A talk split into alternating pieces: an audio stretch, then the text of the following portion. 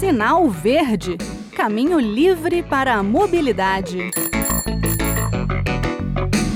Olá, eu sou o Bruno Lourenço e o Sinal Verde de hoje retoma informações sobre os novos limites para a emissão de poluentes de veículos de carga ou de passageiros movidos a diesel. Medidas que foram pensadas para frear os efeitos das mudanças climáticas, mas que estão tendo alguns probleminhas. Desde janeiro de 2022, quando as normas de emissões do Programa de Controle da Poluição do Ar por Veículos Automotores, PROCONV L7, passaram a valer, as picapes e carros a passeio a diesel, como a Ford Ranger, o Fiat Toro e o Jeep Compass, passaram a ser equipados com um sistema de agente líquido redutor de emissões de óxidos de nitrogênio, conhecido como ARLA 32. ARLA é a abreviação de Agente Redutor Líquido Automotivo e o número 32 faz referência à concentração de ureia presente na solução. O seu princípio de ação se baseia na reação da ureia presente na solução com os óxidos provenientes da queima do combustível, convertendo esses óxidos em vapor de água e gás nitrogênio. Dentre as vantagens dessa reação está a conversão de compostos danosos à saúde e ao meio ambiente, como os NOx, né, os óxidos de nitrogênio, em compostos que apresentam baixa toxicidade para os humanos, a fauna ou a flora. Estima-se que a utilização de Arla 32 nos veículos automotivos pode reduzir em até 80% a emissão e até 90% no óxido nitroso, que ajuda a preservar a qualidade do ar.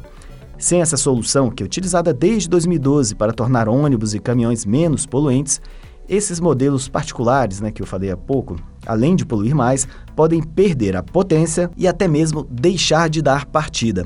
O problema é que os proprietários desses veículos, como a Ford Ranger, Fiat Toro e o Jeep Compass, entre outros modelos, começaram a encontrar dificuldade para encontrar o produto, principalmente em postos de combustíveis urbanos.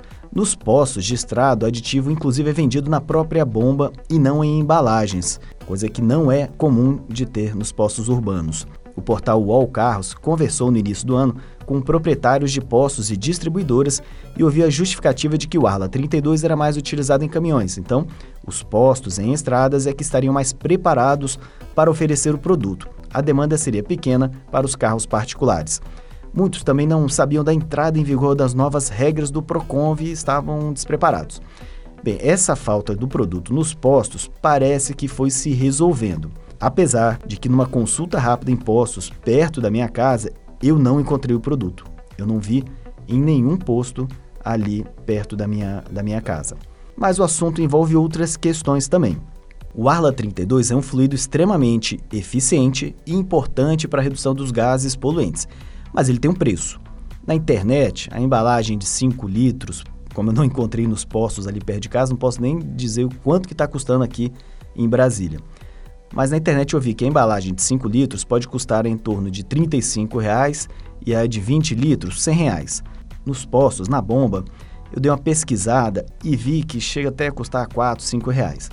Então tem gente que acaba querendo economizar e faz uma mistura caseira de água e ureia. Claro que para um consumidor particular o valor não é assim tão astronômico para você botar um produto de boa qualidade. Um Jeep Compass tem um reservatório de 13 litros, que pode durar até 10 mil quilômetros. Para enchê-lo, portanto, o custo seria algo em torno de 50 a 100 reais. Mas pensando em quem tem uma frota de caminhões, aí sim pode aparecer aquela tentação de burlar as regras. E burlar as regras é, neste caso, burlar a lei mesmo. Muitos caminhoneiros instalam chips piratas para fazer o motor funcionar, mesmo com Arla 32 de péssima qualidade, e incorrem em crime ambiental. Além disso, dirigir com veículo poluindo mais é infração grave pelo Código de Trânsito. R$ 195,23 de multa, 5 pontos na carteira e retenção do veículo até a sua regularização. Além de poluir mais, utilizar um Arla 32 fora das especificações também causa, segundo os especialistas, o aumento do consumo de combustível e a degradação de peças. É aquele negócio, alguém diz que é melhor usar o aditivo mais barato, então a solução caseira, o motorista acredita, testa e não percebe no primeiro momento os reflexos daquele ato. Só pensa que economizou os 100 reais do tanque de Arla. Mas o preço vem lá na frente, na hora de fazer as contas de consumo, de verificar o estrago no catalisador do carro, que é caro, e em outras peças.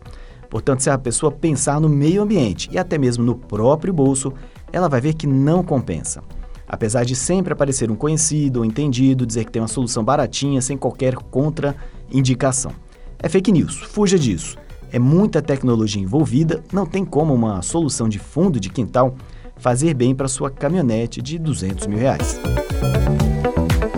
E pensando em combater esse tipo de irregularidade, a Comissão de Constituição, Justiça e Cidadania da Câmara dos Deputados aprovou proposta que torna crime adulterar, produzir, guardar, comercializar, transportar, adquirir ou instalar tecnologia, equipamento, acessório ou substância que possa tornar ineficiente ou inoperante os sistemas de controle de emissões de poluentes.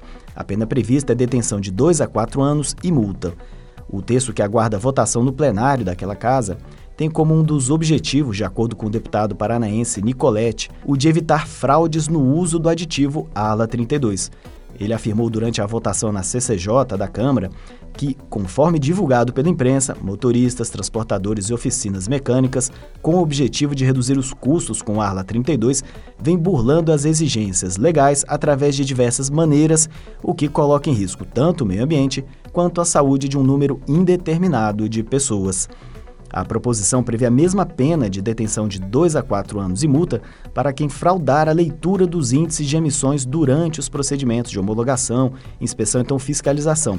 E ainda essa pena de 2 a 4 anos de prisão para quem suprimir qualquer componente do sistema de controle de emissão de poluentes. Já o agente que fizer uso de tecnologia, equipamento, acessório ou substância sem incorrer outras condutas descritas no projeto será punido com detenção de seis meses a um ano e multa. Bem, chega ao fim mais um Sinal Verde, o espaço de mobilidade da Rádio Senado. Hoje falamos mais uma vez dos novos limites para emissões de poluentes de carros a diesel, em particular dos veículos que precisam do Arla 32 para manter as emissões baixas. Como é na sua cidade? Ouviu falar de alguém com dificuldade para encontrar esse aditivo tão importante para manter o nosso ar mais limpo? E Arla 32 batizado? Já escutou alguma história sobre essas soluções caseiras que acabam estragando o carro? Escreva para gente. Nosso contato é radio@senado.leg.br e o WhatsApp da Rádio Senado é 61 98611 9591. Pode mandar mensagem áudio também, hein? Lembrando que o Sinal Verde é exibido às quartas-feiras no programa Conexão Senado da Rádio Senado. E todos os episódios desde 2021 podem ser encontrados na página da Rádio Senado na internet. Você pode dar um Google por Sinal Verde Rádio Senado ou entrar em www.senado.leg.br barra barra podcasts.